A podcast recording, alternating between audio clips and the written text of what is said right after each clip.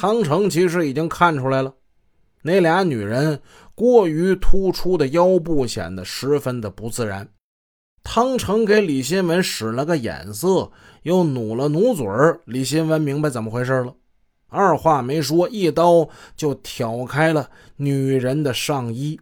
果不其然呢，他们从缠在那两个女人身上的软布条里搜出了一大堆花花绿绿的钞票。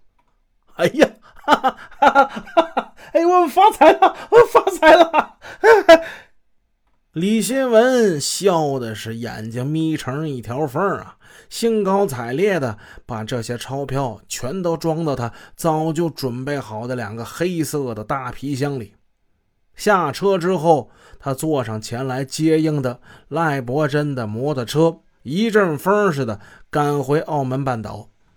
按照原定的计划，肥仔、汤成、吴志彪他们会将那两个女的。绑在越南难民营附近的树林里，然后再赶到叶成坚指定的聚会地点。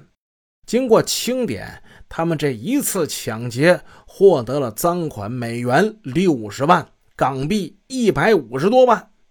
首战告捷，叶成坚高兴的要发疯。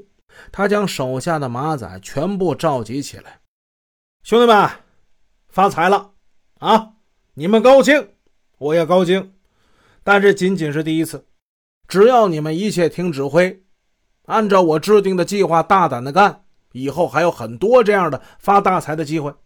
我叶成坚做事一向是公平的，没有线人提供情报，我们没有大财可以发，所以得给他们一成的信息费。各位有没有意见？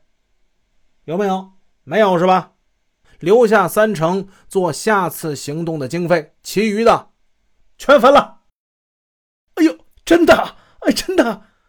所有人都对这大哥的决定拍手称快。叶成坚真敞亮啊！汤成、李新文他们一致表示赞同。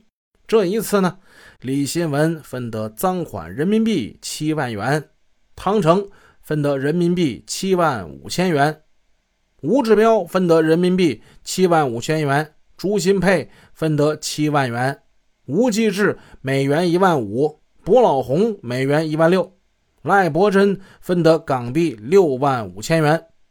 看到马仔们拿到钞票，一个个喜形于色，叶成坚当即警告他们所有人啊，不要过于张扬。